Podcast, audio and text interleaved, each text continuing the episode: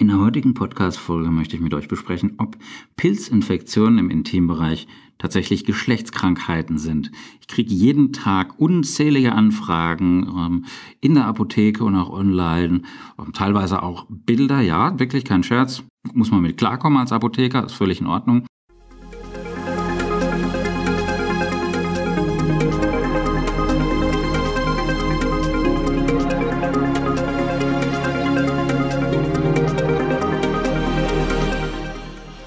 Es werden so Fragen gestellt wie, ja, wie bekomme ich einen Scheidenpilz? Warum kriege ich den? Was kann ich denn machen, dass ich den nicht habe? Wie werde ich den los? Muss ich meinen Freund mit behandeln? Ist es gefährlich?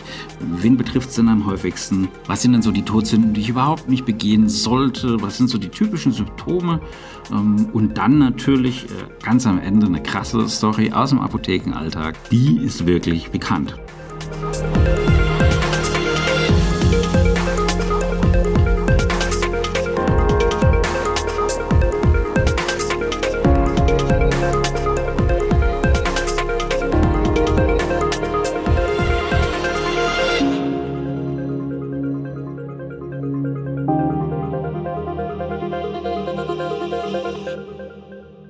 Also, Geschlechtskrankheiten werden durch Geschlechtsverkehr übertragen. Dementsprechend ist ein Vaginalpilz keine Geschlechtskrankheit. Ich, Candida albicans ist sozusagen der Scheidenpilzerreger und der wird aber meistens einfach durch Schmierinfektion von der Analregion in die Vagina nach vorne beim Toilettengang verschleppt durch falsche Hygiene. Und äh, wenn Candida albicans kann es vorhanden ist in geringer Zahl, dann ist es friedlich, dann muckt er nicht auf, dann stört er auch nicht. Aber wenn eben die Abwehrkräfte im Keller sind, wenn du Stress hast, Schlafentzug, verschiedene Medikamente nimmst, Antibiotika, ähm, dann kann es natürlich sein, dass hier so ein Scheidenpilz schneller da ist, als dir lieb ist. Und es ist auch nicht auszuschließen, dass der beim Sex übertragen wird. Das kommt aber ehrlich gesagt sehr, sehr selten vor. Aber ich habe natürlich auch noch die Frage, ja, muss ich meinen Freund denn mitbehandeln? Ja? Und da gibt's dann auch immer Szenen in der Apotheke, wenn dann am Wochenende, wenn es Fernbeziehungen sind. Ja, ich will da jetzt gar nicht weiter ins Detail gehen, aber ihr könnt es euch schon ungefähr vorstellen. Ja, hauptsächlich dann auch Männer, die sagen, na ja, ich, ich schmier das mal zur Sicherheit, aber ja, ich sag nichts, aber ihr wisst Bescheid. Also das juckt, das brennt, das ist vielleicht auch geschwollen und das ist natürlich sehr gut durchblutet und innerviert und dementsprechend tut es natürlich da weh. Und wenn dann noch so krümlicher Ausfluss rauskommt, der wirklich unangenehm ist, dann denken viele Frauen beim ersten Mal, naja, vielleicht ist es doch so eine übertragbare Geschlechtskrankheit. Und das verwundert mich jetzt auch überhaupt nicht, weil gerade Chlamydien, das ist eine übertragbare Geschlechtskrankheit. Und da haben wir sehr, sehr ähnliche Symptome wie bei Scheiden Pilz. Es gibt aber einen Unterschied. Geschlechtskrankheit heißt durch Geschlechtsverkehr übertragen. Und Scheidenpilz, naja, da haben wir einfach, wenn sich dieses biologische Gleichgewicht im Intimbereich verändert, ich habe schon gesagt, Wechseljahre oder Medikamente, psychischer Stress und, und, und. Und dann nimmt die Anzahl der Milchsäurebakterien im Vaginalmilieu ganz schnell ab. Der pH-Wert steigt an und der Pilz hat leichtes Spiel, er hat freie Bahn und ja, reicht vielleicht auch die falsche ähm, Intimhygiene. Wenn du jetzt wissen möchtest, wie es dazu kommt, dass Männer Penispilz bekommen, ja, ähm, können wir vielleicht nochmal eine extra Folge drüber machen. Es würde heute etwas zu tief gehen. Aber heute geht's eher um die Frauen. Ein ganz großer Unterschied ist einfach, Geschlechtskrankheiten, wenn die unbehandelt sind, dann führen die zu ernsten gesundheitlichen Problemen. Vaginalpilz, der ist nicht bedrohlich, der ist nicht so gefährlich. Also nochmals, Calm down, durchatmen. Scheidenpilz ist ganz klar keine Geschlechtskrankheit, ja, sondern eine Pilzinfektion. Die kann unangenehm sein, ist aber jetzt nicht bedrohlich, schon gar nicht lebensbedrohlich.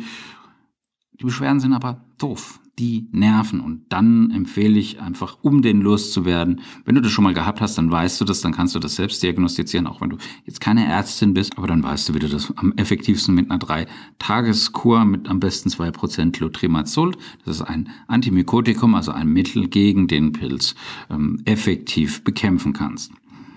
Aber warum bekommt man jetzt überhaupt so einen Mist? Also es braucht doch wirklich kein Mensch. Keine Sau braucht das. Ja? Lass uns ganz kurz über die Vaginalflora oder über die Scheidenflora reden. Das ist die natürliche Besiedlung der Scheide durch Bakterien und das sind auch Pilze, die dahin gehören. Und da, und da handelt es sich halt meistens um diese Lactobacillen, also diese Milchsäurebakterien, Die heißen genauer gesagt sogar Döderleinbakterien, was ein sehr lustiger Name ist. Die vergären dann den Vielfachzucker Glykogen zur Milchsäure und dadurch entsteht dann dieser stabile, saure pH-Wert und dann haben Pilzen keine Chance, sich zu vermehren. Und da Glykogen wirklich unter Einfluss vom Hormon Östrogen ähm, in der Scheide, und zwar in diesen auskleidenden Zellschichten gebildet wird, ähm, ist das natürlich hier äh, relativ logisch, dass hier dann äh, die Milchsäurebakterien die entscheidende Rolle spielen. Wenn jetzt aber dieses Gleichgewicht, das äußerst sensibel ist, wenn das gestört wird, dann haben die Pilze schlagartig ganz leichtes Spiel und die verdrängen dann eben die nützlichen Milchsäurebakterien und dann kommt es zur Infektion mit einem Scheidenpilz. Na klar, ist ja logisch, auch im Lauf unseres Lebens verändert sich die Zusammensetzung der Vaginalflora. Es gibt den monatlichen Zyklus, du hast, bist Kind, dann wirst du äh, Mädchen, dann wirst du Frau, du hast die Pubertät, du hast den monatlichen Zyklus, aber auch im Alter hast du auch äh, immer noch Hormone und auch teilweise Schwankungen. Wenn es dann auch noch in den Wechseljahren äh, zum Östrogenmangel kommt, ne, dann haben wir da als Folge darauf dann oft Scheidentrockenheit und das ist natürlich auch nicht gut fürs Gleichgewicht der Vaginalflora und dann haben auch wieder die Pilze ein sehr, sehr leichtes Spiel. Dementsprechend ist es auch wichtig, hier altersgerecht äh, richtig äh, die Vagina zu versorgen und gleichzeitig aber auch das nicht zu übertreiben mit zu viel Hygiene. Und wenn du jetzt schwanger sein solltest, ja, dann äh, mess hin und wieder gerne mal den pH in deiner Scheide. Und wenn du dann Verdacht hast auf einen Scheidenpilz, dann gehst du natürlich zum Arzt. Ja, du hast bei Clotrimazol eine sehr hohe Sicherheit äh, bei der Datenlage in Bezug auf Schwangerschaft, aber trotzdem besprecht es mit dem Arzt. Wenn du das jetzt schon ein paar Mal gehabt hast, dann weißt du, dann kannst du das relativ gut einschätzen. Ist das jetzt ein Pilz, ja oder nein? Mir ist einfach wichtig, weil du willst es ja nicht so oft bekommen, klar. Ähm, deswegen bitte ich habe hier vor wenigen Wochen ja schon mal eine Podcast-Folge zu dem Thema äh, Intimpflege gebracht, gerade bei der Frau. Und hier ist einfach wichtig, dass du wirklich nur mit Wasser wäscht, wenn es irgendwie geht, ja, und dass du wirklich jeden Tag Waschlappen, Unterwäsche wäscht bei mindestens 60 Grad.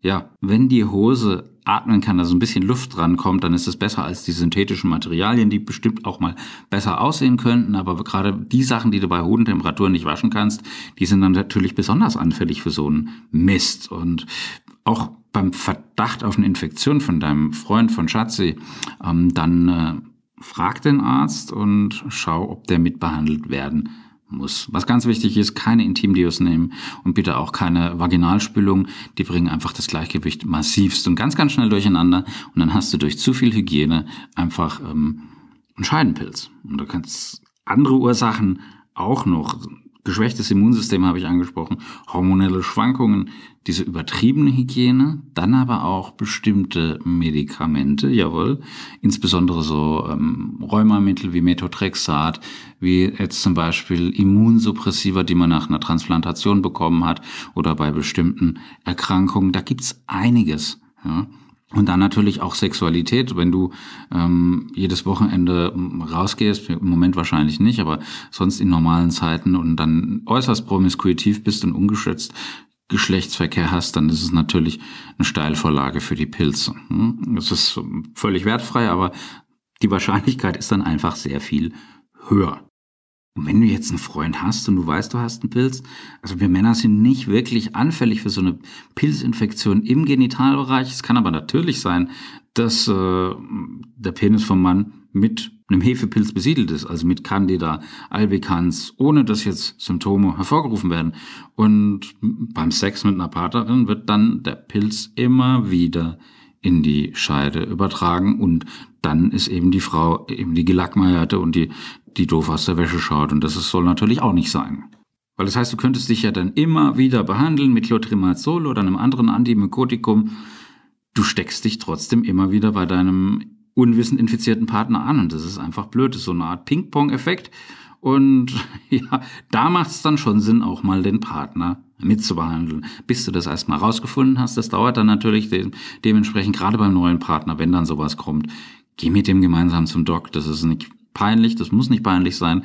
Ähm, das ist für die tägliches äh, Geschäft, Alltag und äh, ja, also das ist auf jeden Fall sinnvoller, als dann äh, 20 Mal hintereinander so eine Behandlung zu machen, in übertriebene Intimhygiene zu äh, bestreiten und dann äh, das Ganze noch weiter zu befeuern. Jetzt gibt's aber auch noch bakterielle Scheideninfektionen und das ist natürlich ein Unterschied. Und jede fünfte Frau hat mindestens einmal im Leben so eine bakterielle Vaginalinfektion. Das nennt man dann bakterielle Vaginose und es gibt noch weitere bakterielle Scheideninfektionen. Und das sind bestimmte Bakterien, die heißen Gardnerella vaginalis. Was für ein Zungenbrecher. Und die Bakterien, die werden dann eben durch Schmierinfektionen, durch Kontaktinfektionen, gerade beim Geschlechtsverkehr vom After in die Vagina übertragen. Und aus verschiedenen Gründen, zum Beispiel jetzt wieder geschwächtes Immunsystem, dann kommt es natürlich ganz, ganz schnell zu so einem zu so einer Verschiebung vom pH-Wert in der Scheide und die Flora gerät äußerst schnell aus dem Gleichgewicht. Ich habe hier auch äh, eine Podcast-Folge im Dezember noch dazu gemacht, auch äh, zwei Videos, glaube ich, rausgebracht auf meinem YouTube-Kanal. Die kannst du dir gerne nochmal angucken, weil wenn du eben auch Analverkehr hast, dann acht einfach drauf, dass äh, es dann zum Wechsel vom Kondom kommt oder man sich zwischendrin dann nochmal kurz mit Wasser wäscht. Ja, ich weiß, das ist mit Sicherheit nicht immer so romantisch, aber äh, wenn du dazu neigst, ständig diese ähm, Pilze zu haben oder dann eben auch eine bakterielle Scheideninfektion, dann macht es auf jeden Fall Sinn, weil sonst werden da einfach Bakterien, die eben im Darm sind, in die Vagina befördert, penetriert, die da überhaupt nicht reingehören. Hm? Und da gibt es tatsächlich auch so wirklich unangenehme Dinge wie ähm, bakterielle Scheideninfektion durch aerobe Keime. Ne? Da habe ich dann die aerobe Vaginitis und da hast du dann eben so einen gelblich-grünen Ausfluss. Das tut weh, in, ganz besonders dann noch beim Geschlechtsverkehr und du verlierst äußerst schnell die Lust. Ganz weit verbreitet sind Chlamydien und die sind ganz oft unbemerkt die sind aber überhaupt nicht so harmlos, wie man vielleicht denkt. Die Betroffenen, die haben kaum Schmerzen, nur gelegentlich mal so einen gelblich-klebrigen Ausfluss. Und das kann man ja manchmal auch so unter dem ähm, ja, Deckmantel normal abstempeln oder so sagen, na ja, ist okay, leichte Zwischenblutung, was soll's, ne? Ähm, und auch Chlamydien, Trachomatis, die werden sexuell übertragen und da kommt es dann tatsächlich zu Eileiterentzündung und dann kannst du unfruchtbar werden. Und auch Männer, die sind infiziert und die können die dann diese Erreger unbemerkt weitergeben. Und wenn du das vermutest, dann muss das behandelt werden. Bei ihm und bei dir. Und die Frage, ja, wen betrifft's so gut wie eigentlich jede Frau so im halbwegs normalen Erwachsenenalter? Also in der Pubertät geht's los. Ähm, da haben sie öfters mal eine Scheidenpilzinfektion. Da haben wir halt die veränderte Situation mit den Hormonen im Körper. Und dann auch gerne mal erstmal eine übertriebene Hygiene. Und das ist natürlich dann Steilvorlage für die Pilze. Oder Frauen, die einfach mit der Pille verhüten, die äh, Pille beeinflusst den Hormonhaushalt enorm. Das ist ja ein Hormon. Und gerade Pillenpräparate mit einem hohen Östrogenanteil, die können eben das Auftreten von Candida albicans fördern. Auch hier immer mal mit dem Gündoc sprechen. Ähm, das kann auch an der Pille sein. Vielleicht gibt es da eine andere, die dann zu dir spezifisch besser passt. Na klar. Und wenn du schwanger bist, dann ist äh, dein Östrogenspiegel erheblich angestiegen und dann haben es die Hefen in der Scheide natürlich auch sehr leicht. Ähm, verminderter Immunstatus, insbesondere im Beckenbereich, das kommt dann auch alles zusammen. Und dann letztendlich natürlich auch noch die Frau in den Wechseljahren, da hast du ein Überwiegen an Östrogenen, man spricht von dieser sogenannten Östrogendominanz. Und dann wird auch die Besiedlung der Scheide mit Hefepilzen erleichtert. Nicht, dass die schon genug geplagt ist von Stimmungsschwankungen und Schweiß, Schwitzattacken. Nein, äh, dann kommt sowas auch noch dazu. Braucht kein Mensch. Und immer wenn der Östrogenspiegel im Blut und im Gewebe runtergeht, dann vermindert sich auch das Risiko von einer Scheidenpilzinfektion. Deswegen sind Frauen in der Postmenopause eigentlich so gut wie gar nicht betroffen. Aber was mache ich denn sonst noch? Also zwei Schlagworte und die sind mir wirklich wichtig. Das klingt so banal. Vitamine und reine Baumwolle. Ja gut, das eine zum Schlucken, das andere zum Begleiten ist schon klar. Ähm, aber es gibt wirklich jenseits vom Badezimmer wirklich einfache und effiziente Maßnahmen, um dem hier vorzubeugen. Ich habe ja letzte Woche einen Podcast über Vitamine rausgebracht gebracht. Braucht mein Kind Vitamine? Ja, dein Kind braucht Vitamine, aber du höchstwahrscheinlich auch. Ähm, ausgewogene Ernährung, klar, regelmäßige Bewegung, einen salutogenetischen Lebensstil, also dass du schaust, was tut dir gut und davon mehr machst, sofern es dann im Moment möglich ist. Aber Vitamine in der richtigen Dosierung und in der richtigen Qualität haben da eigentlich noch nie geschadet. Deswegen zusätzlich zu den Vitaminen auch noch, um hier äh, die Baumwolle abzudecken, die kannst du natürlich äh, bei höheren Temperaturen waschen und da kannst du die vorhandenen Hefen einfach abtöten. Es kommt mehr Luft dran. Ich hatte auch schon erwähnt, wenn man mal unten ohne äh, rumläuft daheim, wenn man das denn mag, beziehungsweise einfach mal nachts nackt schläft, dann ist es auch gut, wenn einfach da mal gut frische Luft dran kommt. Und wenn du dann äh, ein Antibiotikum bekommen hast, jetzt wir haben jetzt gerade wieder die Grippesaison, die ist zwar anders als in den letzten Jahren und Jahrzehnten, nichtsdestotrotz gerade nach einer Blaseninfektion haben wir viele junge Damen insbesondere, die immer wieder und immer wieder Antibiotika verordnet bekommen. Und wenn ich dann eine Milchsäurekur, zum Beispiel die von Califungin, mache, dann äh, kann ich die Scheidenflora sehr schnell wieder stabilisieren und den pH richtig ausrichten. Jetzt hatte ich gesagt, wir haben, wenn die Hormone schwanken, also in der Pubertät, bei Schwangeren oder wenn ich die Antibabypille einnehme oder in Wechseljahren bin. Es gibt aber auch einfach so ein geschwächtes Immunsystem durch Covid zum Beispiel, na klar, ähm, oder chronische Krankheiten wie Diabetes, da ist es auch nicht so gut ums Immunsystem bestellt. Dann bestimmte Medikamente, insbesondere natürlich die Antibiotika, die ich gerade angerissen habe, aber auch so Rheumamittel und dann denk mal an Chemotherapie. Im Moment, im letzten Jahr ist deutlich weniger Chemotherapie einfach verabreicht worden, weil die äh, Plätze in den Krankenhäusern ähm, eben nicht so frei sind und die Kapazitäten auch nicht vorhanden sind. Aber da gehen natürlich alle Zellen, die schnell wachsen, werden da abgetötet und dann sind natürlich die Schleimhäute betroffen und ohne Schleimhäute auch äh, keine Milchsäurebakterien. Das ist logisch. Und dann diese übertriebene Intimhygiene, dass du dann regelmäßig dann Duschgel und parfümierte Seife nimmst, Intimspray, Intimdeo. Kann man mal kurzfristig machen, aber ich rate eigentlich grundsätzlich davon ab. Dann noch die falsche Wischtechnik, die habe ich glaube ich schon besprochen. Und die Symptome sind ja halt wirklich richtig doof, wenn das lästig ist, wenn das hartnäckiger Juckreiz ist, ja, im Bereich der Schamlippen oder des Scheideneingangs, wenn es gerötet ist, wenn es geschwollen ist, wenn es brennt und dann noch dieser weißliche Belag und der ähm, Ausfluss, das ist natürlich äußerst unangenehm. Und wenn das dann häufiger vorkommt, dann kann es natürlich auch beim Wasserlassen brennen. Natürlich, äh, ja, oder dass du zumindest so ein unangenehmes Gefühl beim Wasserlassen hast, und dann wird es ganz gerne mal als äh, Blaseninfektion fehldiagnostiziert, also ich meine jetzt daheim, beim Arzt nicht, da muss der Urin abgeben, ne, da wird dann eben gemessen, ne, ähm, das ist äh, relativ doof, gerade wenn jetzt Patientinnen regelmäßig diese Antibiotika verordnet bekommen und dann noch welche daheim haben und die dann unnötig nehmen und dann eben auch die Darm- und auch die Vaginalflora dann noch weiter, ja, nicht zerstören, aber deutlich negativ beeinträchtigen. Und wenn das dann beim Geschlechtsverkehr weh tut, dann ist es natürlich absolut blöd.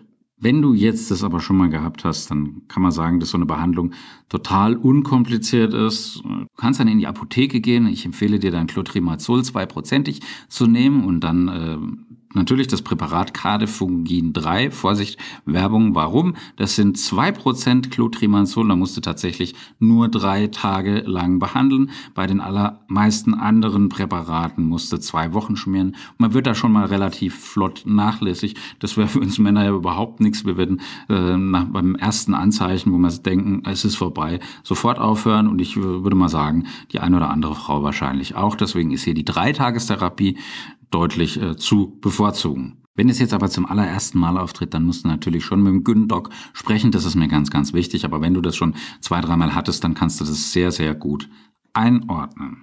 Vorteil vom Clotrimazol, das kannst du auch tatsächlich in der Stillzeit und in der Schwangerschaft anwenden, weil da eben halt auch hormonelle Schwankungen da sind und es dementsprechend häufig nachgefragt wird. Trotzdem immer mit Arzt und Apotheke bitte Rücksprache halten.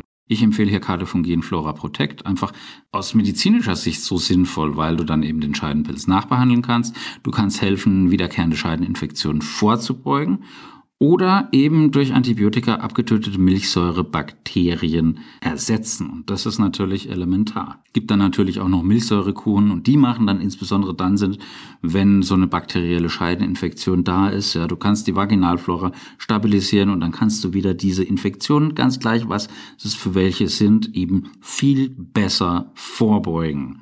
Ich hatte jetzt noch eine Geschichte gesprochen hatte mal einen äußerst jungen Mann bei mir in der Apotheke mit Halsschmerzen. Kannst du dir schon vorstellen, woraus hinausläuft. Ist auch schon mehr als zehn Jahre her. Name wird natürlich nicht genannt. Der hat pubertiert.